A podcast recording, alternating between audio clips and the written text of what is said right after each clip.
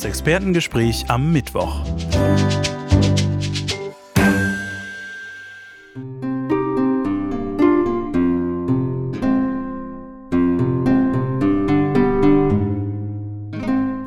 Heutiges Thema: das 500-jährige Veröffentlichungsjubiläum der 95 Thesen von Martin Luther.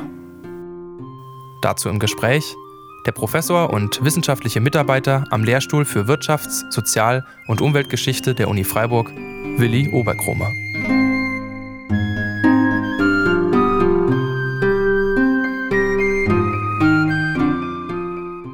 Herr Professor Oberkrome, äh, vielen herzlichen Dank erstmal, dass Sie sich die Zeit genommen haben. Und wir haben 2017 das Lutherjahr. 500 Jahre ist es her, seit die 95 Thesen veröffentlicht wurden. Und die erste Frage, die man sich stellen muss, wenn man nicht mit Martin Luthers Werk unbedingt vertraut ist, ist natürlich, wer war eigentlich Martin Luther?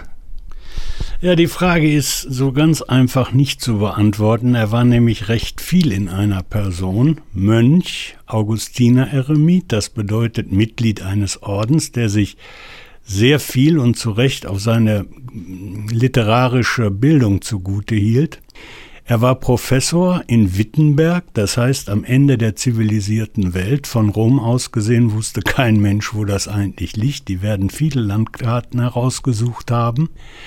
Und er war ein, ja, wie soll man das sagen, ein ähm, theologisch interessierter und abgründig religiöser Mensch auch jenseits seiner professionellen Pflichten. Und diese Kombination, glaube ich, macht auch eine gewisse historische Einzigartigkeit fast dieses Reformators aus. Stichwort Reformator ist sicherlich das, was die meisten äh, mit Martin Luther verbinden, kann man sagen. Also, dass er durch äh, seine äh, Vorschläge zur Reformation der Kirche ein Prozess in Gang gebracht hat. Aber bevor wir auf die theologischen Aspekte davon kommen, würde ich gerne erstmal nochmal fragen, welche Position nimmt Martin Luther eigentlich in unserer äh, Kulturgeschichte ein? Er ist ja nun auch eine ganz prägende Person in anderen Bereichen als nur der Theologie gewesen. Ja, wenn Sie also nach der Luther-Wahrnehmung im Laufe der Zeit äh, sprechen, so changiert die. Also die ist im 17. und 18. Jahrhundert äh, in der Aufklärung äh, oftmals recht skeptisch. Äh, kritische Geister haben Luther den, mit dem einen oder anderen Vorwurf konfrontiert. Er habe das Obrigkeitsdenken in Deutschland forciert. Aber es bricht im 19. und 20. Jahrhundert dann um zu einer extrem verklärenden, positiven Lutherdeutung, die ihren Ausgangspunkt nimmt bei dem sogenannten Wartburgfest 1817, als einige mit Verlaub verrückt gewordene Studenten sich auf Luther beriefen, um einen Initiationsakt der deutschen Nation ins Werk zu setzen, indem sie missliebige Schriften verbrannten und sich dabei auf äh, Luther beriefen. Berühmt geworden sind dann im späteren 19. Jahrhundert anlässlich des 400. Geburtstages äh, Luthers die Reden Heinrich von Treitschkes und äh, seiner historisch-theologischen äh, Kollegen. Dieser Treitschke war ein prominenter deutschnationaler Historiker. Äh, hier hat man sozusagen Luther äh, ganz und gar auf einen fast schon illiberalen nationalistischen Sockel gesetzt und das findet eigentlich im 20. Jahrhundert seine Fortsetzung, bekommt aber durch die Erfahrung des Ersten Weltkrieges und durch die Niederlage in diesem Krieg eine schärfere theologische Konturierung. Im 19. Jahrhundert eher noch kulturprotestantisch, das heißt so im Bereich Bildung und weiche Themen angesiedelten Theologen verlassen die Bühne des Faches immer mehr zugunsten knallharter Luther-Exegeten, die sozusagen ein spezifisches Element seines theologischen Erbes herausnehmen, um dieses Erbe gleichzeitig völkisch zu konnotieren und damit auch antijüdisch. Also das haben sie bis 45 zeitweise noch ein bisschen danach und dann bricht das ab und es kommt eine neuere Theologengeneration, die offenbar sich eher an westlichen Idealvorstellungen damals maßgeblich geprägt aus der skandinavischen Welt, Amerikas, zum Teil auch des britischen äh, Anglikanismus, die sich daran geschult hat. Wie muss man sich denn das Lutherbild heute vorstellen? Immerhin wird das 500-jährige äh, Jubiläum sehr, sehr positiv dargestellt. Ja, das mag sein. Ich verfolge weder im TV noch in der Presse diese Dinge sehr genau, weil ich, wenn Sie mir den offenen Begriff gestatten, von vielen Berichten genervt bin. Man macht Luther wieder einmal zu einer Art äh, zeitgenössisch gefälligem Popanz, habe ich den Eindruck, indem man viele Klippen, die sein Werk und sein Denken äh, für uns heute nach wie vor bereit äh, hält oder bereithalten, umschifft.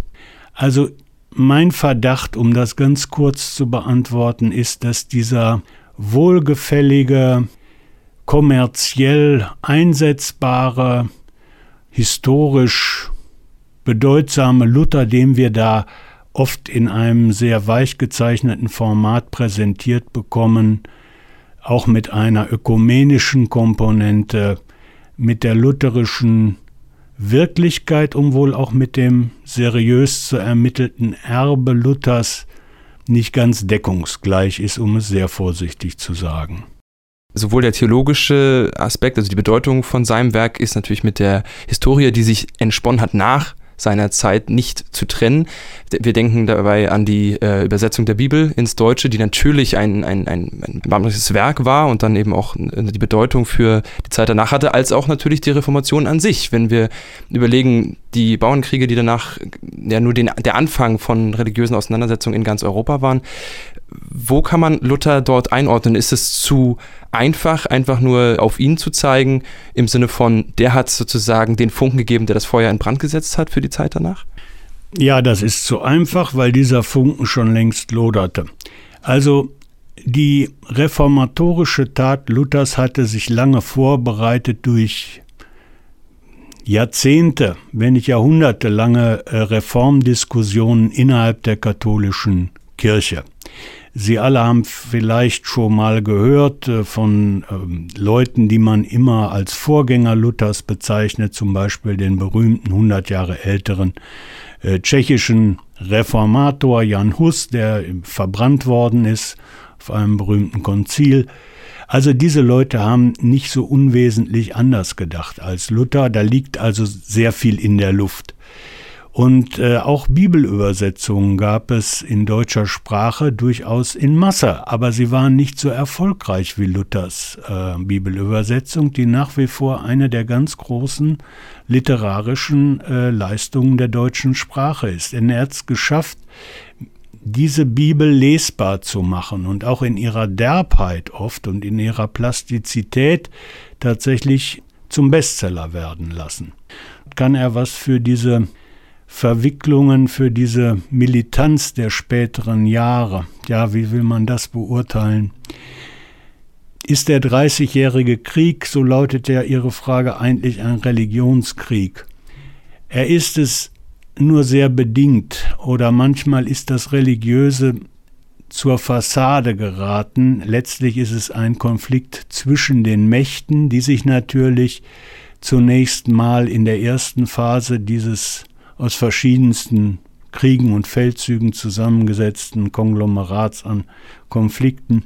In der ersten Phase noch ja religiös, konfessionell positionieren, aber nachher ist es ein reiner Machtkampf, der sich wahrscheinlich auch ohne das Zutun der konfessionellen Lager irgendwie, irgendwann und unter irgendwelchen Umständen in Europa ergeben hätte.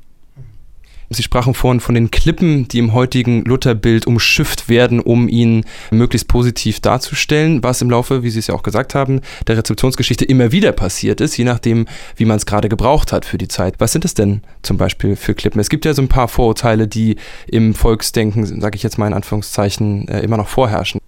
Ja, das Frauenbild Luthers nach heutigen Maßgaben zu beurteilen wäre absurd ahistorisch, ehrlich gesagt fast schon ein wenig naiv weil es gibt niemand, äh, der in der Zeit Luthers im äh, frühen 16. Jahrhundert, der an die Gleichheit von Mann und Frau äh, denkt oder in irgendeiner Weise davon überzeugt wäre. Das ist zu beklagen gewiss, aber wir müssen es zur Kenntnis nehmen. Was nun das immer wieder auch in den Medien und das äh, zu Recht angesprochene Thema der antijüdischen Haltung äh, Luthers angeht, so muss man wissen, dass er die Juden umworben hat in seinen frühen Jahren und wollte sie für seine Theologie gewinnen. Und diese Spätschrift, die da aufruft zur äh, Niederbrennung der jüdischen Gotteshäuser und so weiter und so fort, die unterscheidet sich zwar in ihrer, ich darf mal sagen, Vulgarität nicht von dem einen oder anderen Erzeugnis des nationalsozialistischen Antisemitismus, aber in ihrer Essenz. Und zwar deswegen, weil Luther jeden jüdischen Konvertiten, also jeden Juden, der zu seiner theologischen Richtung übergelaufen wäre, übergetreten wäre, mit äh, offenen Armen empfangen hätte. Das hat also nichts mit Nationalsozialismus zu tun, denen war das egal. Auch der Konvertit war der rassisch bedrohliche, war sozusagen das Gift im Volkskörper, äh, das auszuscheiden war mit äh, mörderischen Konsequenzen. Also auch hier sind Gleichsetzungen meines Erachtens fehl am Platze und lassen ein sublimes Verständnis von geschichtlicher Entwicklung deutlich äh, vermissen. Sie fragten nach den Klippen, die ich ausgeblendet sehe. Nach meinem unmaßgeblichen Eindruck, weil ich wie gesagt kein Theologe ist, glaube ich, dass eine wesentliche Klippe die trotz seiner Glaubenslehre beständige Angst Luthers vor dem nicht eindeutig zu fixierenden Willen Gottes gewesen ist. Es blieb immer eine Ehrfurcht, die in offene Furcht umschlagen konnte vor dem numinosen, dem unerschließbaren Wesen Gottes. Professor Oberkrumme, vielen herzlichen Dank für das Gespräch und für Ihre Zeit und viel Freude in diesem Jahr noch beim Gedenken und der Beschäftigung mit Martin Luther. Ja, vielen Dank, Herr Hoff. Ich hoffe, es interessiert Ihre Hörer, was ich zu sagen hatte. Das Expertengespräch am Mittwoch.